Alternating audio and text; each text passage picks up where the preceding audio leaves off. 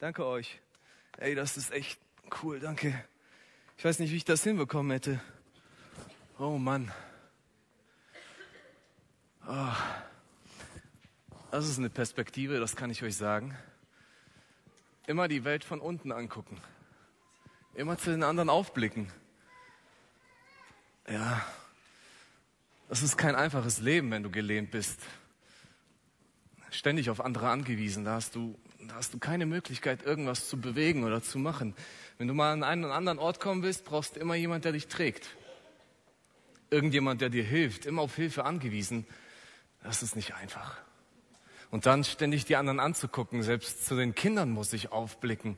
Immer, immer nur nach oben gucken. Ja.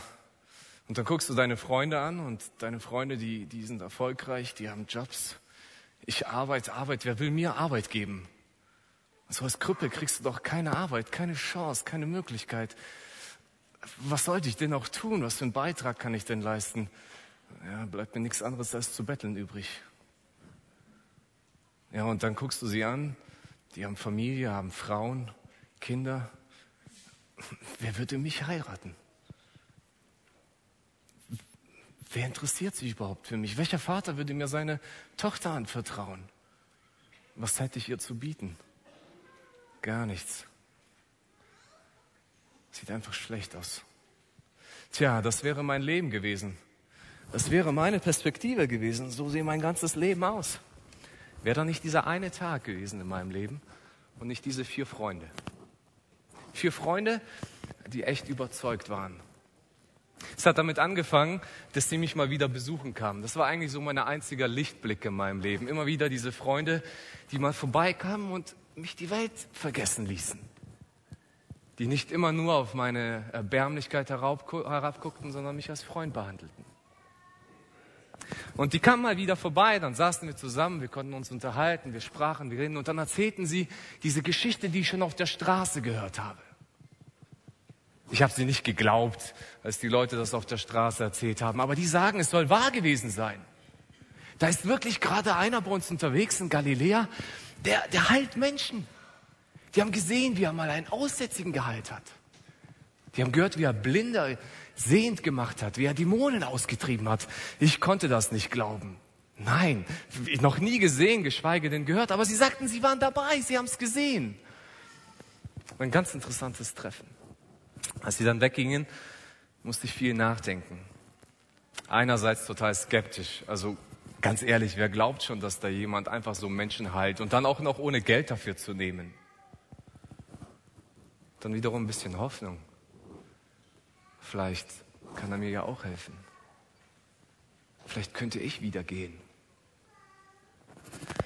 Dann wiederum, ach, dachte ich, wie soll der jemals zu mir kommen? Der wird doch niemals in mein Haus vorbeikommen, geschweige denn, wenn ich einen Boten schicken würde, dass er, dass er sich Zeit für mich nehmen würde. Nein, keine Chance. Schade, irgendwo wäre es toll gewesen, aber nein, ich muss mich wohl mit meinem Schicksal abgeben. Das wird wohl nichts. Ein paar Tage später kamen meine Freunde vorbei. Sie grinsten nur komisch. Ich schaute zurück und äh, fragte, was los und so.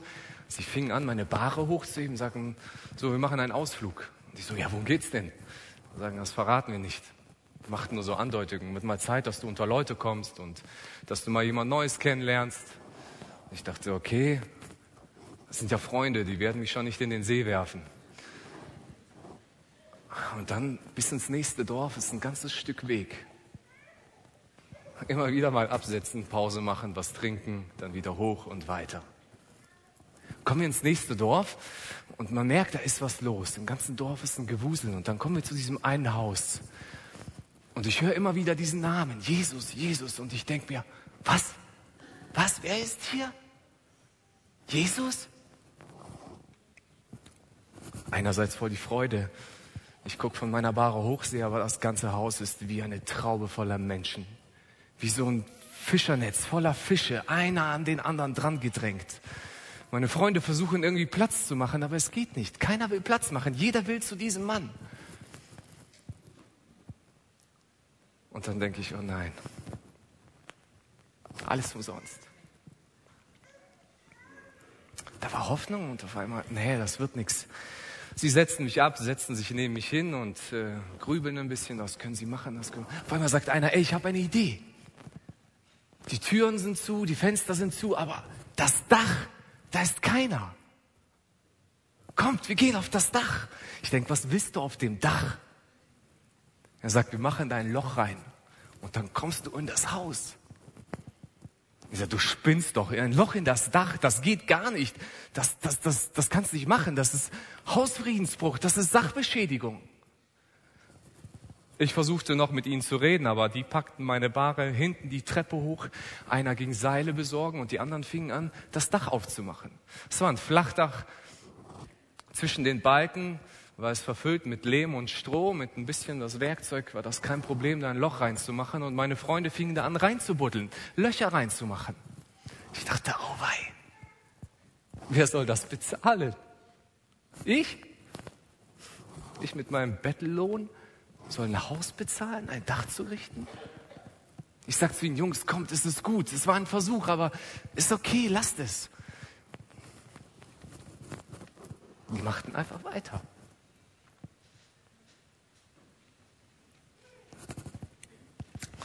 Da war das Loch. Es bröselte schon runter. Der Hausbesitzer schrie, was soll denn das? Wer macht mein Dach kaputt? Ich denke, oh nein. Auf einmal höre ich Stimmen, und zwar bekannte Stimmen. Die Stimmen unserer Schriftgelehrten aus dem Dorf. Und die fangen an zu schimpfen.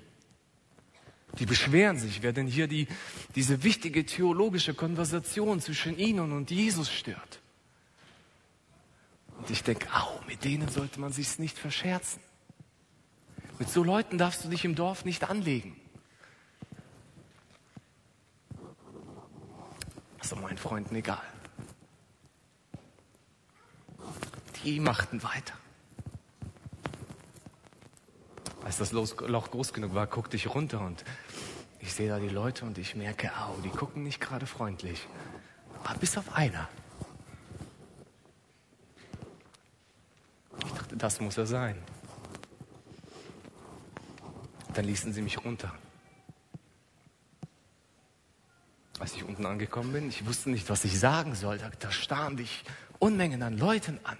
Dann steht da dieser Jesus und was willst du sagen? Was, was, was willst du ihm erklären? Warum ist da das Loch im Dach und warum bist du jetzt hier? Und dieser Jesus guckt mich nur an und sagt, ich sehe euren Glauben. Ich musste gar nichts sagen. Und dann sagt er zu mir, weißt du was, ich vergebe dir deine Sünden. Und ich dachte, wow, ich frage mich schon mein halbes Leben lang, was habe ich falsch gemacht? Was haben meine Eltern falsch gemacht? Wieso wurde ich bestraft? Was, was ist da an Schuld in meinem Leben? Und ich habe auch einiges falsch gemacht. Ich war nicht immer und nicht immer freundlich, nicht immer nett. Und dann sagte er, ich vergebe dir deine Sünden. Und dann sagt er zum Beweis dafür, steh auf, nimm deine Bahre und geh. Und ich denke, wow, wie geht das denn aufstehen? Habe ich noch nie gemacht in meinem Leben. Wie steht man denn auf? Und ich probierte es. Ich zog ein Bein ran, dann das andere. Und auf einmal stand ich. Ich stand. Ich packte meine Bahre zusammen und ging raus. Was draußen stand? Meine Freunde.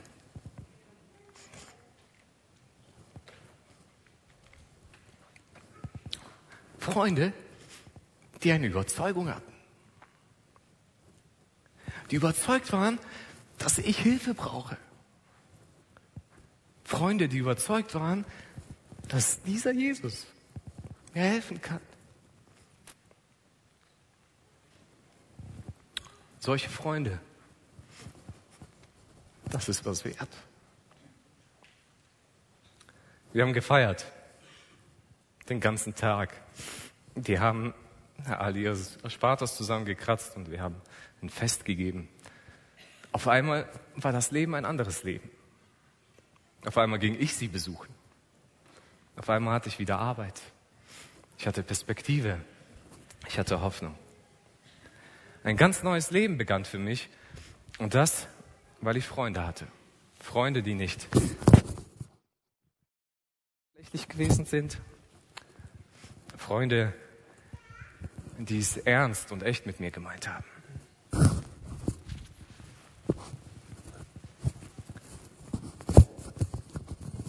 Ich glaube, jeder in seinem Leben wäre froh, solche Freunde zu haben, oder?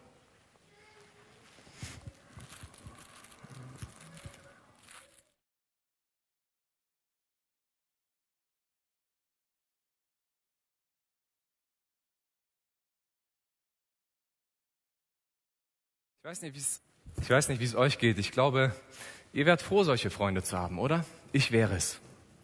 Aber wisst ihr, ich habe mir eine andere Frage gestellt, dass ich über diese Geschichte nachgedacht habe. Eine Frage ist, bin ich solch ein Freund? Bin ich solch ein Freund für meine Freunde? Bin ich so jemand, der aus Überzeugung lebt, der aus Überzeugung handelt und der etwas für seine Freunde tut? Ihr könnt diese Geschichte im Markus Evangelium Kapitel 2 nachlesen. Eine ganz faszinierende und echt geniale Geschichte über Freundschaft und Überzeugungen. Wir haben die Predigtreihe heute angefangen. Zwei äh, Leben für deine Freunde. Und äh, so, danke. Und äh, ich möchte mit der ersten Predigtreihe anfangen und ich glaube, das ist eine mitunter die wichtigsten.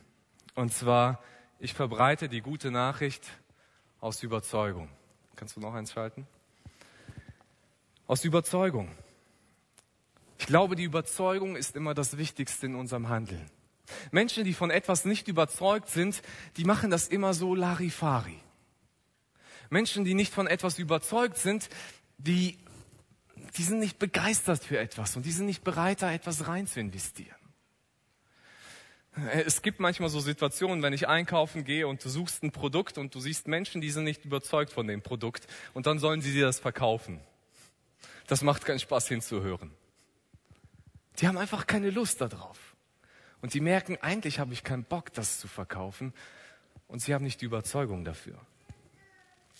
Wenn wir uns die Frage stellen, ein Leben für meine Freunde aus Überzeugung, die gute Nachricht für meine Freunde aus Überzeugung, was ist das für eine Überzeugung? Christen verbreiten die gute Nachricht aus unterschiedlichsten Überzeugungen. Manche tun das aus einem schlechten Gewissen heraus, manche tun das heraus, weil sie Schuldgefühle haben, manche, weil es nur ein Auftrag, ein Befehl ist, die anderen wollen irgendwie nur Schätze im Himmel sammeln. Aber was ist die Überzeugung, die wir brauchen, damit wir das wirklich echt machen können? Ich glaube, da müssen wir in die Überzeugung von Jesus erstmal hineingucken. Was war Jesus seine Überzeugung für uns? In Lukas 19, Vers 10 sagt Jesus, und der Menschensohn, damit meint er sich selbst, ist gekommen, um zu suchen und zu retten, was verloren ist. Jesus hat zwei Überzeugungen für uns Menschen. Die erste ist, die Menschen sind verloren. Und die zweite ist, sie brauchen Hilfe. Und ich möchte dieser Helfer sein. Ich bin gekommen, um zu suchen und zu retten, was verloren ist. Jesus möchte suchen. Was ist eigentlich ein Verlorener? Das ist immer so ein ganz interessanter Begriff. Wir gebrauchen, gebrauchen den gerne. Ja? Ein Verlorener, das möchte eigentlich keiner sein, oder? Menschen, die nicht, äh, nichts mit dem Glauben zu tun haben, empfinden diesen Begriff vielleicht als überheblich oder verurteilend oder abwertend. Ein Verlorener klingt so, als ob man verloren hat. Es klingt so, als ob jemand etwas nicht auf die Reihe bekommen hat, als ob er gescheitert ist. Die Jugendlichen würden sagen, es ist ein Loser. So klingt das, ein Verlorener. Und dann teilt man ja gern, so wir Menschen, gern so in, in Gruppen ein. So typisch ausgrenzend oft noch. Ja, das sind die Verlorenen und wir sind die Geretteten, wir sind die Guten. So ein Merkmal für extreme Gruppen in In und Out. Diejenigen, die so ticken wie wir, das sind in der In-Gruppe und die, die nicht so ticken wie wir, das sind der Out-Gruppe. We are the champions, they are the loser. So, so denken wir manchmal. Aber auch manche Christen tun sich schwer mit diesem Wort ein Verlorener. Ja, so ein Obdachloser, ein Alkoholabhängiger, jemand, der irgendwie wirklich gescheitert in seinem Leben, das ist ein Verlorener. Aber was ist mit unseren Kollegen, mit den Eltern, vielleicht mit den Geschwistern, den Kindern, den Freunden, die uns nahestehen, die erfolgreich sind, sozial kompetent, freundlich, hilfsbereit? Sind das Verlorene? Sind das wirklich Verlorene? Meint Jesus diese damit? Wenn Jesus über Verlorene spricht, dann gibt es ein Kapitel in der Bibel, das er so als Beispiel dafür nimmt. Lukas Kapitel 15. Da erzählt Jesus drei Geschichten. Die erste ist von einem Hirten, der, der ein Schaf verliert. Und der macht sich auf den Weg und sucht dieses eine Schaf. Dann gibt es eine Frau, die verliert eine Münze aus ihrem Familienschatz und sie stellt das ganze Haus auf den Kopf, um diese eine Münze zu finden und feiert dann, wenn sie sie gefunden hat. Und dann gibt es da einen Vater, dem sein Sohn verlässt und der diesen Sohn verliert und stehend und wartend da ist, bis sein Sohn wieder auftaucht und er ihn wiederfindet. All diese drei Bilder, der Schafsbesitzer, die Frau und der Vater, sie stehen für Gott. Gott veranschaulicht ihre Position. Was heißt das, verlorener Mensch? Das ist kein Urteil eines Menschen über einen anderen, dass er besser ist oder mehr wert ist, sondern es ist die Perspektive Gottes. Es ist die Perspektive Gottes auf uns Menschen. Und er sagt, jeder Mensch jeden Menschen habe ich als Unikat geschaffen, aus Liebe. Jeden Menschen ist ein Teil meines Gegenübers. Ich habe ihn nach meinem Ebenbild geschaffen. Und jeder Mensch, der aus dieser Beziehung mit mir herausgetreten ist und sie gebrochen hat, den habe ich verloren. Jeder Mensch, der nicht mir zu mir gehört, der ist ein Verlorener. Wie wenn ein Kind im Streit seinen Eltern verlässt so sieht Gott uns auch. Und wen hat Gott verloren? Uns alle. Alle Menschen sind Verlorene. Jeder ausnahmslos von uns, der mal gesündigt hat und diese Sünde in seinem Leben hatte, war ein Verlorener oder ist ein Verlorener. Bei jedem, wo sich das Böse in sein Leben eingenistet hat. Bei jedem von uns, der keinen Bock auf Gott hatte oder immer noch hat, der sich von Gott distanziert hat, der ist ein Verlorener so waren wir oder sind wir teilweise alle Verlorene. Was heißt das jetzt? Sobald mich Gott gefunden hat, sobald ich ein Leben mit Gott führe, bin ich jetzt was Besseres als die anderen? Bin ich mehr wert vor Gott? Wir sind vielleicht besser dran, aber wir sind nicht etwas Besseres. Denn Gott liebt jeden Menschen auf dieser Erde. Gott liebt jeden Menschen auf dieser Erde. Stefan hat diesen Vers schon zitiert. In Johannes 15, Vers 13 heißt es, sagt Jesus über sich selbst, niemand liebt seine Freunde mehr als der, der sein Leben für sie hergibt. Wann hat Jesus sein Leben für die Menschen gegeben? Als sie schon super toll und nett waren? Als sie schon alles geleistet haben, als sie schon Gemeinden gebaut haben, sich in sein Reich investiert haben? Nein, er hat sein Leben gegeben, als sie noch Sünder waren, als noch keiner irgendwie etwas geleistet hat. Aber Jesus hat sie damals schon als Freunde angesehen und hat ihnen seine Freundschaft angeboten. Jesus war bereit, sein Leben zu geben. Warum? Weil er überzeugt war, dass es das Beste ist, was dem Menschen passieren kann. Jesus hat eine zutiefst große Überzeugung dafür, das Beste für dein und mein Leben ist es, wieder mit dem Vater in einer Beziehung zu stehen. Das ist das absolut Beste, was einem Menschen passieren kann. Er war, hatte so eine tiefe Überzeugung, dass, es, dass er sagt, es ist definitiv für den Menschen besser, dass die Ewigkeit im Himmel zu verbringen, als die Ewigkeit in der Hölle zu verbringen. Und er sagte, aus dieser tiefen Überzeugung bin ich bereit, das zu geben, was keiner geben kann mein eigenes Leben.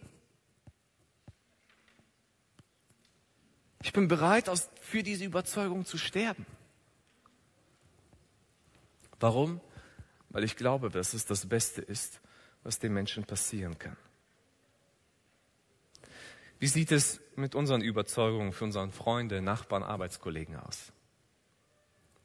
Sind wir uns bewusst, dass sie verloren sind, auch wenn sie erfolgreich, sympathisch und ganz freundlich und angenehm sind? Ich habe manchmal das Gefühl, dass wir gleichgültig sind. Es gibt eine fiktive Geschichte über Jesus, nachdem er mit der Himmelfahrt fertig war. Er ist gestorben, auferstanden, hat 40 Tage nochmal auf der Erde gewirkt mit seinen Jüngern und dann fährt er in den Himmel. Als er im Himmel angekommen ist, entsteht ein Gespräch zwischen ihm und dem Erzengel Gabriel. Und Gabriel fragt zu Jesus, und Jesus, warst du mit deinem Auftrag erfolgreich? Und Jesus sagt, ja und nein. Einerseits war ich erfolgreich, ich bin als Mensch auf die Erde gekommen, ich habe dort gewirkt, ich war ein gutes Vorbild für die Menschen, habe mir zwölf Jünger gesucht, mit denen ich unterwegs war. Ich habe vor ein paar tausend Menschen in Judäa, in Galiläa gepredigt. Ich habe ihnen gezeigt, wer der Vater ist.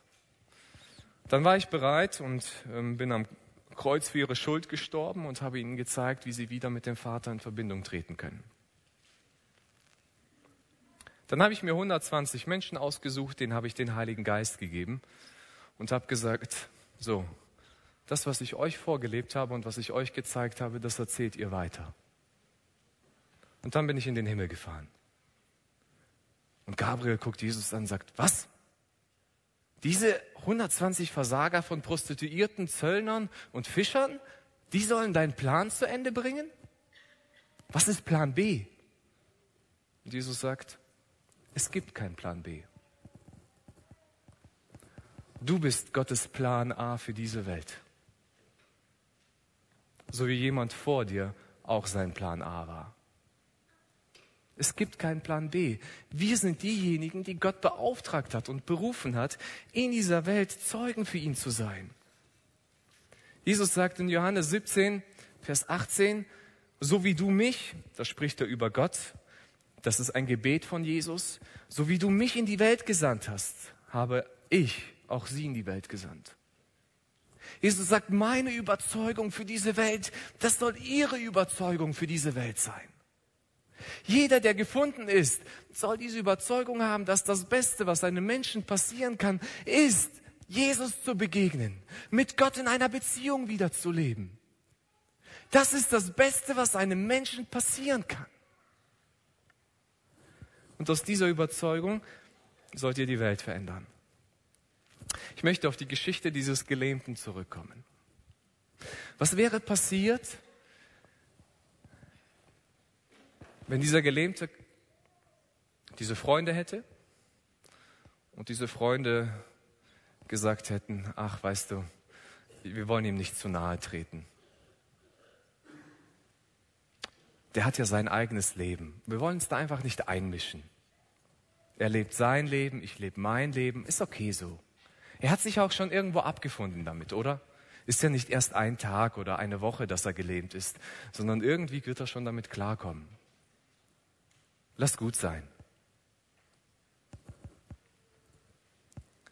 Was wäre, wenn die Freunde gesagt hätten, naja, Jesus heilt zwar andere Menschen, aber bei ihm wird es nicht funktionieren. Der ist ja schon ganz lange gelähmt. Ja, okay, er hat auch andere gelähmt, die schon von geheilt, die schon von Geburt an gesund waren. Aber er ist ein spezieller Fall, für den ist das nichts. Jesus ist für den nicht, nicht die richtige Person. Der braucht den nicht wirklich.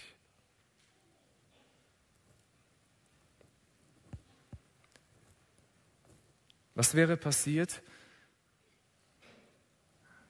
wenn die Freunde aufgegeben hätten, nachdem der Gelähmte vielleicht gesagt hatte, ach Leute, kommt, lasst es sein.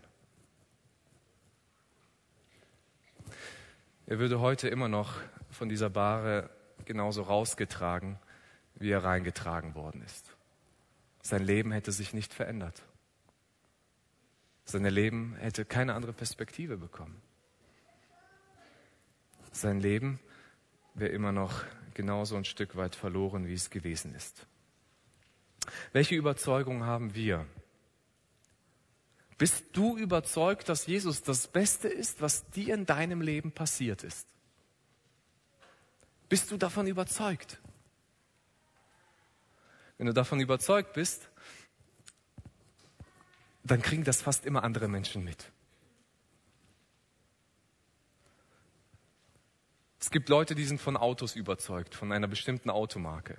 Das kriegen andere um sie herum mit. Es gibt Leute, die sind von Fußballvereinen überzeugt. Das kriegen andere um sie herum mit. Es gibt Leute, die sind von einem bestimmten Beruf überzeugt. Das kriegen andere mit. Es gibt Leute, die sind von einer bestimmten Ernährungsweise überzeugt. Das kriegen andere um sie herum mit. Es gibt Leute, die sind von Küchengeräten überzeugt und das kriegen andere um sie mit.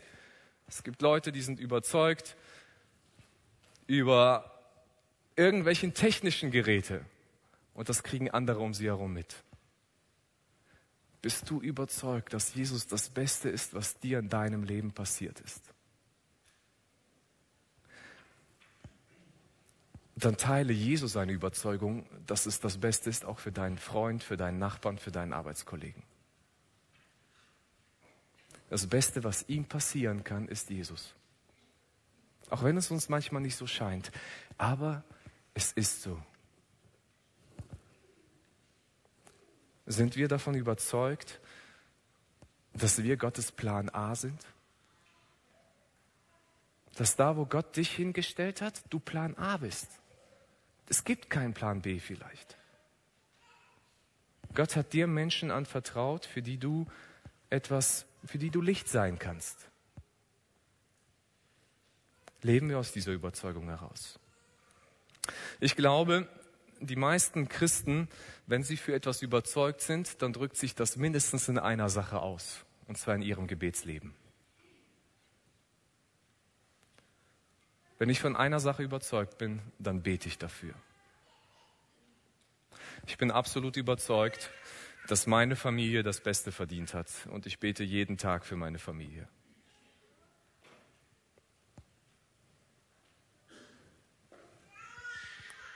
Wie sieht es mit unseren Freunden aus? Beten wir für sie? Ich möchte uns ermutigen. Ich möchte hier nicht auf die Schuldgefühle drücken, sondern ich möchte ein bisschen uns unsere Situation vor Augen malen und uns ermutigen zu sagen, okay, wenn bis heute nicht, dann ab jetzt. Ihr habt alle so eine Karte bei euch liegen. Da steht drauf VIP-Karte. VIP ist aus dem Englischen, was so viel wie bedeutet very important person, also sehr wichtige Person.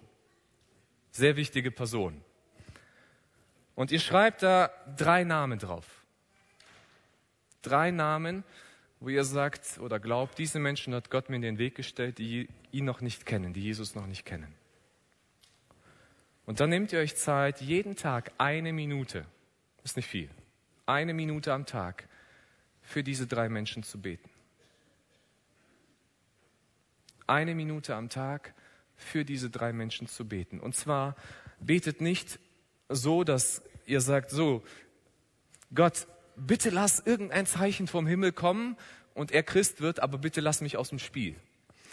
So hätten wir das am liebsten. Gell? Gott macht das so immer, dass, ohne dass wir was sagen müssen, sondern bete darum, dass Gott dir Gelegenheiten gibt, mit ihm ins Gespräch zu kommen. Dass Gott dich gebraucht, für ihn so ein Freund zu sein. Bete darum, dass Gott dir Überzeugungen schenkt, die du wirklich leben möchtest. Und wir brauchen diese Überzeugung. Leben für deine Freunde. Das ist eine Herausforderung. Aber es ist eine geniale Herausforderung. Weil man das Schönste, was man in seinem eigenen Leben hat, mit anderen teilen kann. Lasst uns solche Freunde sein. Lasst uns aus Überzeugung leben. Gott segne uns. Amen.